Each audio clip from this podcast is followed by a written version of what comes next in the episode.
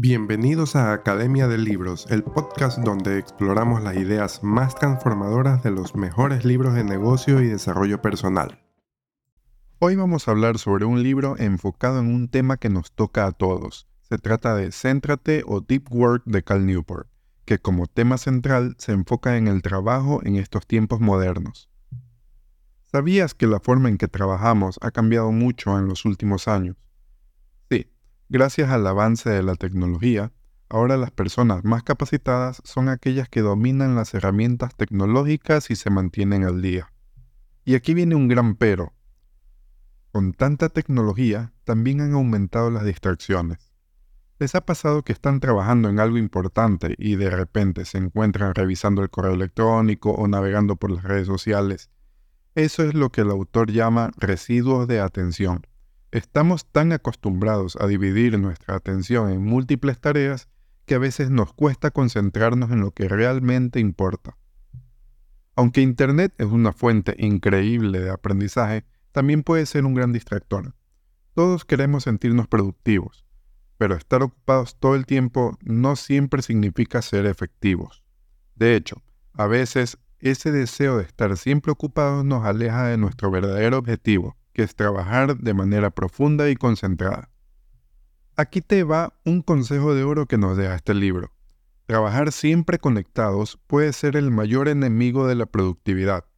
Redes sociales, correo electrónico, son los mayores cómplices de la procrastinación. Así que, ¿qué tal si intentamos desconectar un poco? Si nos concentramos y dedicamos tiempo de calidad a nuestras tareas, y verás que la productividad aumentará. Bueno, ya hemos hablado de cómo las distracciones y la superficialidad pueden afectar nuestro trabajo. Pero ¿sabías que hay formas de fortalecer nuestra voluntad y crear hábitos que nos ayuden a mantenernos enfocados? Se trata de desarrollar una disciplina que nos permita seguir adelante con nuestras tareas. Y aunque crear un hábito no es sencillo, definitivamente es posible. Ahora te voy a compartir tres formas de trabajo que si se aplican verás una gran diferencia en tu productividad sin tener que presionarte demasiado. Primero, el trabajo monástico. Aquí la idea es eliminar todos los distractores posibles. Adiós internet, correos, redes sociales, todo lo que pueda desviar tu atención. Es un enfoque radical, pero te aseguro que ayuda a alcanzar una profundidad increíble en el trabajo. Luego tenemos el trabajo bimodal. Esta es una opción más flexible, donde se alternará entre momentos de enfoque total y otros de multitarea. Lo importante aquí es tener periodos bien definidos y respetarlos. La clave del éxito en este sistema es la disciplina en esos tiempos marcados.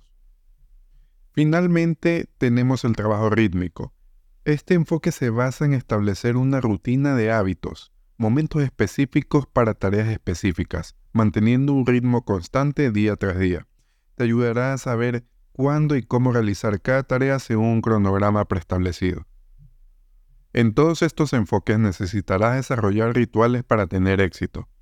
¿Y qué son estos rituales? Son básicamente momentos y lugares específicos por cada tarea importante. Son reglas que se deben respetar para minimizar las distracciones.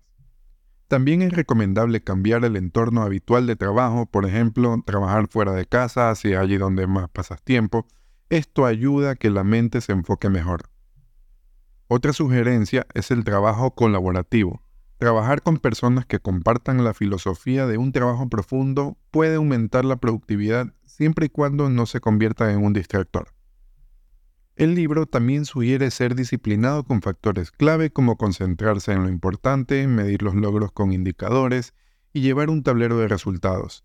Incluso si trabajas solo, es importante rendir cuentas, aunque sea a uno mismo. Por último, un gran truco es tener un ritual de cierre. Algo que te marque el fin de una jornada o un proyecto. Puede ser algo tan sencillo como premiarte con una taza de café o ver un capítulo de tu serie favorita. Esto ayuda a acostumbrarte a finalizar lo que empiezas y a disfrutar ese momento de satisfacción al terminarlo. Así que vamos, ponte en práctica en estos consejos y a lograr un trabajo profundo y significativo. Ahora vamos a hablar de un tema que a menudo se malinterpreta, que es la desocupación. Y no, no es lo mismo que la vagancia. De hecho, tener tiempo para actividades no urgentes o simplemente para recargar energía es crucial. Sabes que a veces, justo en esos momentos de desocupación, podemos descubrir cosas increíbles que usualmente pasamos por alto cuando estamos sumergidos en el trabajo. Lo importante aquí es saber aprovechar al máximo ese tiempo libre. Hay muchas actividades que pueden beneficiar tanto nuestro cuerpo como nuestra mente. Piensa en ejercicios de concentración, en la meditación o incluso en programar nuestros momentos de navegación en Internet, tanto en el trabajo como en la casa. ¿Y qué tal si nos abstenemos de Internet fuera de esos horarios programados? Esto nos puede ayudar a estar más presentes en el aquí y en el ahora. El truco de todo esto está en planificar nuestros momentos de distracción. Sí, planificar la distracción. Y siempre recordar que la desocupación no es nuestra enemiga, siempre y cuando sepamos utilizarla de una manera inteligente y con límites. Así que la próxima vez que tomes un descanso no te sientas culpable. Piensa en ello como una inversión en tu bienestar y en tu productividad. Aprender a descansar también es una parte esencial del camino hacia el éxito. También toquemos un punto muy relevante en nuestro día a día, que son las redes sociales. Empecemos con una verdad que a veces olvidamos. Si no eres un influencer o alguien cuya carrera depende de las redes, la verdad es que si te ausentas por un tiempo probablemente nadie lo note y si lo notan, lo olvidarán más rápido de lo que piensas. Por eso, es clave no basar nuestra vida personal en darle el 100% de nuestra atención a las redes sociales. No estoy diciendo que las elimines, pero sí que las uses con moderación, evitando que interfieran en tus objetivos. Cuando estés en línea, elige actividades beneficiosas como aprender, leer, actualizar conocimientos o interactuar de manera sana con amigos y familia. Y aquí viene una parte fundamental. Planifica tus momentos en Internet. No todo momento es apto para sumergirte en redes. Es importante tener claro y delimitado el tiempo que nos permitiremos en ellas. Recordemos algo crucial. Muchas redes sociales están diseñadas para generar adicción. Su éxito se basa en mantenernos interactuando, a veces de maneras no muy saludables. Así que te invito a reflexionar. El uso de una red social impacta significativamente en tu vida personal o profesional. Piensa si al cerrar esta red te causaría un daño real. Separemos la forma en que usamos las redes, desde lo productivo, como vender o consumir un contenido valioso, hasta lo dañino, como es el chisme o la procrastinación. Ahora es tu tarea decidir en qué lado de este espectro te encuentras, y en base a esto sacar tus propias conclusiones. Recuerda, el uso consciente de las redes puede ser una herramienta poderosa, pero no debe convertirse en un obstáculo en nuestro camino al éxito. Ahora hablemos un poco sobre el trabajo superficial. Hay un rey que siempre se pasará por nuestras cabezas y es el correo electrónico. En casi cualquier trabajo o negocio vamos a estar sometidos a la esclavitud que implica revisar y responder correos.